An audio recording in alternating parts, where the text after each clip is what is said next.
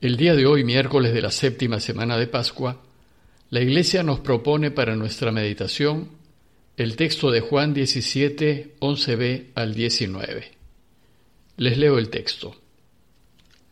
En aquel tiempo, Jesús, levantando los ojos al cielo, oró diciendo, Padre Santo, guarda en tu nombre a los que me diste, para que sean uno como nosotros. Cuando estaba con ellos, yo los guardaba en tu nombre y los custodiaba, y ninguno se perdió, sino el Hijo de la perdición, para que se cumpliese la Escritura. Ahora voy a ti, y digo esto en el mundo para que tengan en sí mismos mi alegría colmada.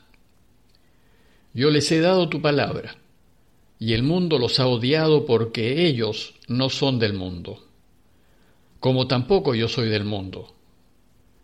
No ruego que los retires del mundo, sino que los guardes del mal. Ellos no son del mundo, como tampoco yo soy del mundo.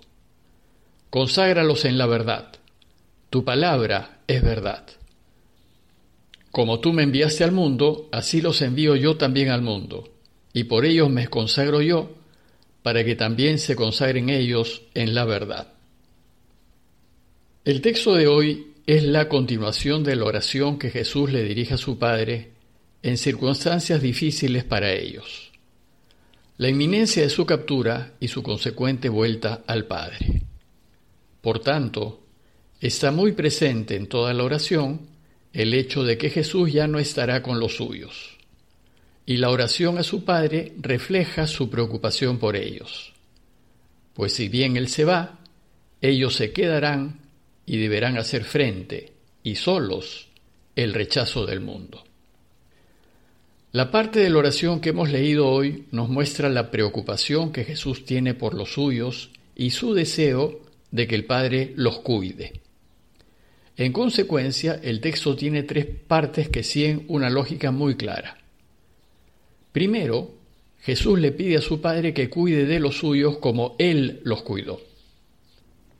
Segundo, le pide que los cuide, pero no retirándolos del mundo, sino protegiéndolos de él.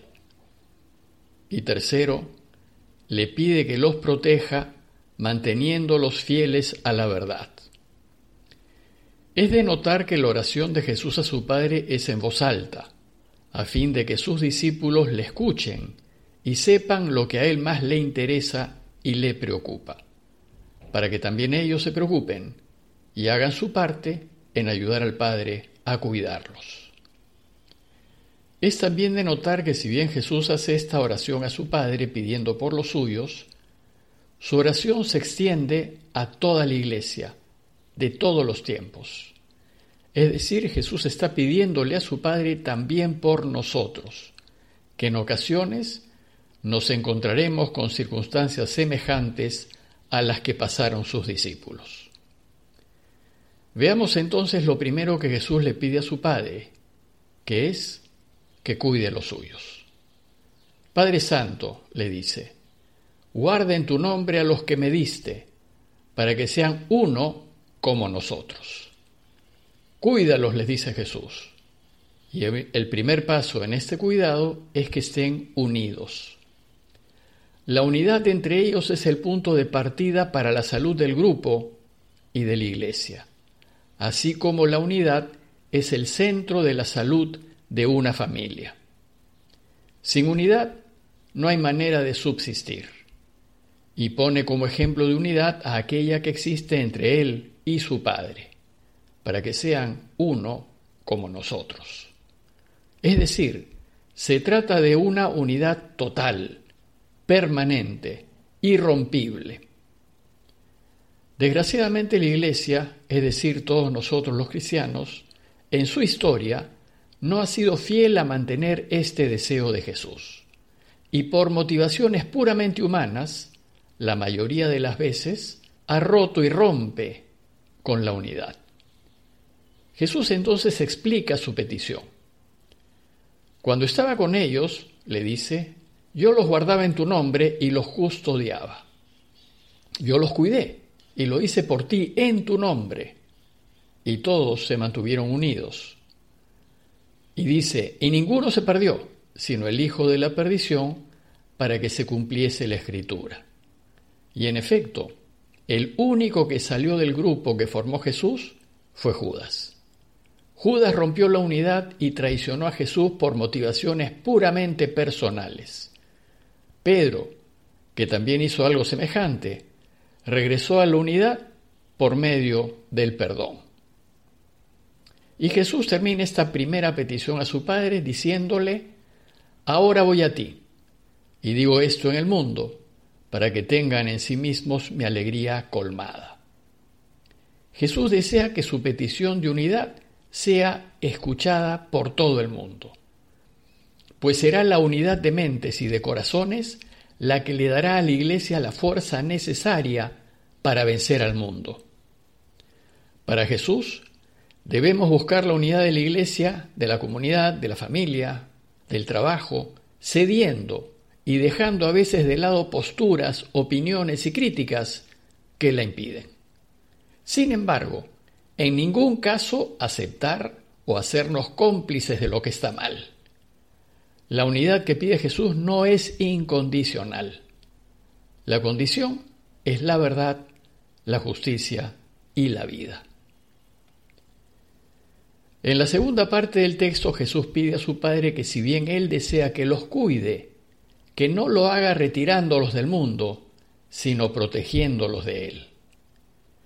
Vimos anteriormente que la escala de valores que propone Jesús, basada en la preocupación por el prójimo, en la solidaridad y en el compartir, es diametralmente opuesta a la escala de valores que propone el mundo, que es aquella basada en el egoísmo y en el deseo de ser el centro y el receptor de todo beneficio.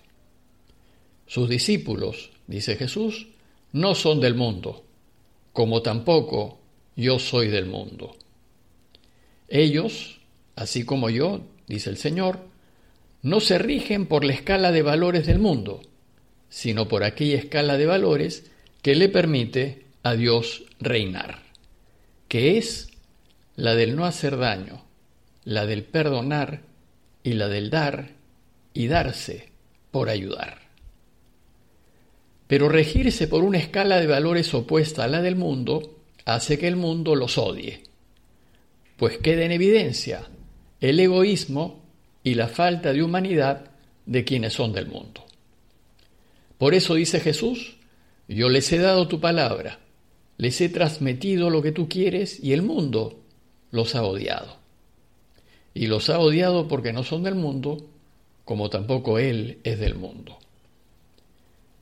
Ellos, sus discípulos, piensan de manera distinta. No están de acuerdo con la mentira, se oponen a lo que está mal y no se hacen cómplices de la corrupción. Ellos hacen como hace Jesús, que es la verdad y la vida. Sin embargo, a pesar del rechazo que le tiene el mundo, Jesús le dice a su Padre, no te pido que los retires del mundo, sino que los guardes del mal. No los separes, no los aísles de los demás, sino cuídalos del daño que el mundo les pueda hacer. Esta petición de Jesús la recoge la oración del Padre Nuestro, pues siempre hay que pedirle a Dios que nos libre de todo mal. Finalmente Jesús le pide a su Padre que cuide de los suyos, pero manteniéndolos fieles a la verdad. Solo la verdad nos hace libres. Solo la verdad deja en claro dónde está el bien y dónde está el mal. Y en la medida en que vivamos en la verdad, el mundo no podrá contra nosotros. Por eso Jesús le pide a su Padre, conságralos en la verdad. Tu palabra es verdad. Que la verdad sea la bandera del verdadero creyente. Que la verdad sea lo que distinga al cristiano de quienes son del mundo. Que la verdad sea esa luz que vela esa falsa película que presenta el mundo para conseguir sus fines. Jesús concluye esta parte de su oración al Padre subrayando su solicitud porque se mantengan en la verdad y le dice, Como tú me enviaste al mundo, así los envío yo también al mundo. Es decir, los envío al mundo con la verdad en la mano, los envío al mundo con las palabras tuyas que son solo verdad, para que enfrenten al mundo con la verdad y así ganen. El mundo con sus mentiras va a resistir todo lo que pueda a la verdad, la va a retrasar, se le va a oponer, pero al final la verdad siempre ganará. Por eso les dice Jesús, por ellos me consagro yo, para que también se consagren ellos en la verdad. Consagrar es hacer algo santo. Y Jesús le pide a su Padre que sus discípulos se hagan santos en la verdad. Como conclusión, los invito a considerar dos puntos. Primero, considerar qué tan importante es para mí la unidad de la familia, de la comunidad, de la iglesia, del trabajo, y preguntarme, ¿estaría dispuesto a dejar de lado mis posturas, mis gustos y mis intereses personales en favor de la unidad? Y segundo, considerar qué tan importante es para mí vivir en la verdad. Y preguntarme, ¿estaría dispuesto a perder o a dejar de ganar por mantenerme en la verdad? Y no dejemos de pedir por quienes están sufriendo las consecuencias de esta emergencia sanitaria. Parroquia de Fátima, Miraflores, Lima.